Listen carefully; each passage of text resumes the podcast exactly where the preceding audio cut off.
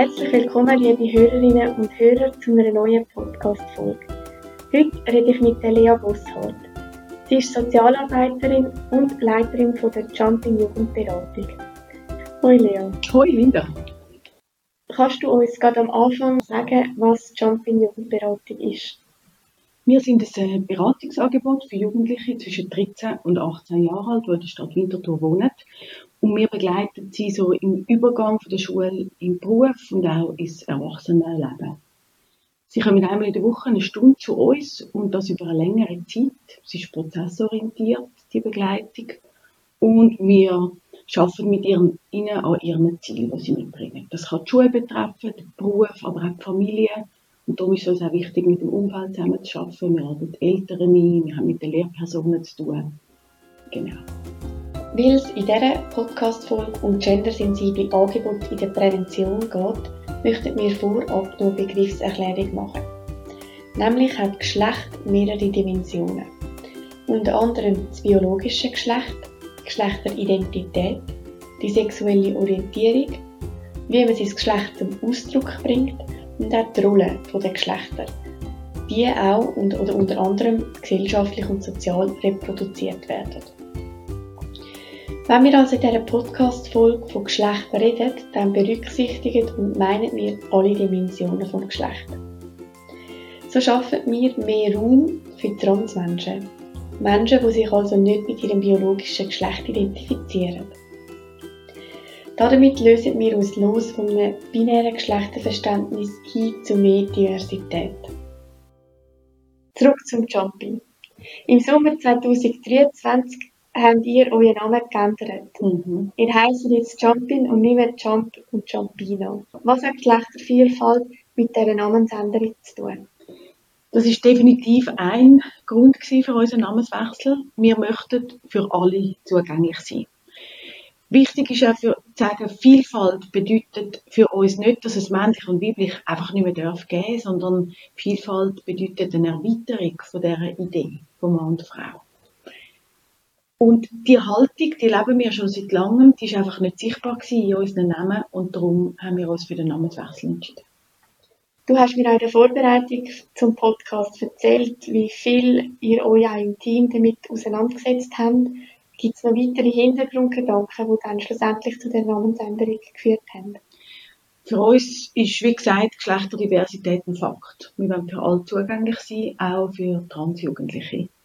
Im Austausch mit Transpersonen ist klar geworden, ob ein Angebot zugänglich ist für die Betroffenen, hängt vor allem davon ab, wie sicher dass sie sich fühlen können.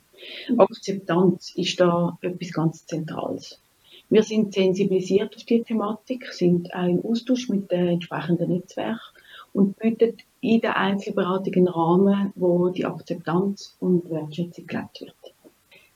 Gendervielfalt ist auch ein sehr dynamisches Thema. Da verändert sich wahnsinnig viel und mit der neuen Ausgangslage, mit dem gemeinsamen Namen, dort können wir unsere Angebote auf unsere Jugendlichen anpassen. Ähm, der Zugang ist erleichtert für Transpersonen und gleichzeitig können wir aber auch weiterhin genderspezifische Angebote machen. Genau, jetzt haben Sie zwar einen einheitlichen Namen, Gleich möchte ich kritisch fragen, wieso es doch noch einen Standort für Jungs und einen für Mädchen gibt. ja, das ist eine Option, die wir auch geprüft haben, das einfach alles zusammenzulegen.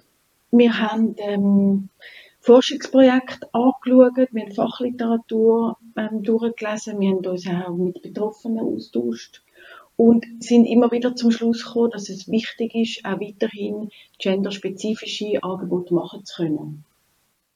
Geschlecht, Geschlechtlichkeit, das sind Themen, die in dem Alter ganz stark beschäftigen. Man sagt auch, dass der Körper aufdringlich wird in dieser Zeit. Und in gemischten Gruppen wird oft auf Stereotypen zurückgegriffen, weil die einfach äh, bei Unsicherheit Halt bieten. Das ist eine Dynamik, die man viel in gemischt geschlechtlichen Gruppen kann beobachten Und wir möchten Räume bieten, wo man sich zeigen kann, wo man sich ausprobieren kann, wo man über Rollen, über Rollenerwartungen, über äh, Geschlecht und so weiter äh, nachdenken kann, ähm, so wie ein safer Space. Und da unterstützen gendersensible Angebote so eine Auseinandersetzung. Was aber auch klar ist, ist, in der Einzelberatung spielt der Standort eigentlich nicht so eine große Rolle, weil dort äh, gehen wir sowieso auf die individuellen Bedürfnisse der Jugendlichen. Mhm. Genau, und die sogenannten oder von dir erwähnten Safer Spaces sind ein Vorteil, höre ich so raus von geschlechtergetrennten Standorten. Gibt es noch weitere? sind wirklich die Safer Spaces, die wir gezielt können nutzen können, ähm, um genderspezifische Themen aufzugreifen. Als ein Beispiel äh, kommt eine Gynäkologin an Standort von der Mädchen zum Fragen beantworten und das ist ein ähm, Angebot, das sehr geschätzt wird.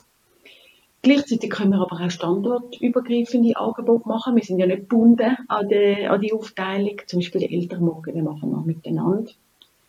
Und wichtig ist auch zu sagen, bei der Anmeldung schauen wir mit den Jugendlichen, wo für sie der richtige Standort ist, also wo sie sich zugehörig oder wo sie sich sicher fühlen. Wir neigen uns am Ende zu, aber ich möchte dich unbedingt noch fragen, was deine Erfahrungen seit dem Namenswechsel sind. Also von Fachleuten und vom Umfeld ist äh, die Reaktion durchwegs positiv gewesen. Wir haben viel Zuspruch bekommen, dass wir die gesellschaftliche Debatte aufnehmen und auch konkrete Schritte unternehmen. Von den Jugendlichen, das ist, äh, sind die Reaktionen sehr unterschiedlich gewesen. Die einen haben es gut gefunden, dass wir Diversität berücksichtigen. Anderen hat einfach das neue Logo und die vielen Farben gefallen. Und es hat auch Dritte gegeben, die es schade gefunden haben, weil sie sich mit dem früheren Namen einfach auch fest identifiziert haben. Und welche Reaktionen und Auswirkungen hat das auch in eurem Team gegeben? Für uns ist es eine wichtige und eine sehr spannende Auseinandersetzung gewesen. und wir sind zuversichtlich, dass wir mit diesen Anpassungen zukünftige Entwicklung auch gut aufnehmen können. Danke vielmals, Lea. Schön, dass du dich da zu haben. Danke vielmals für die Einladung, Linda.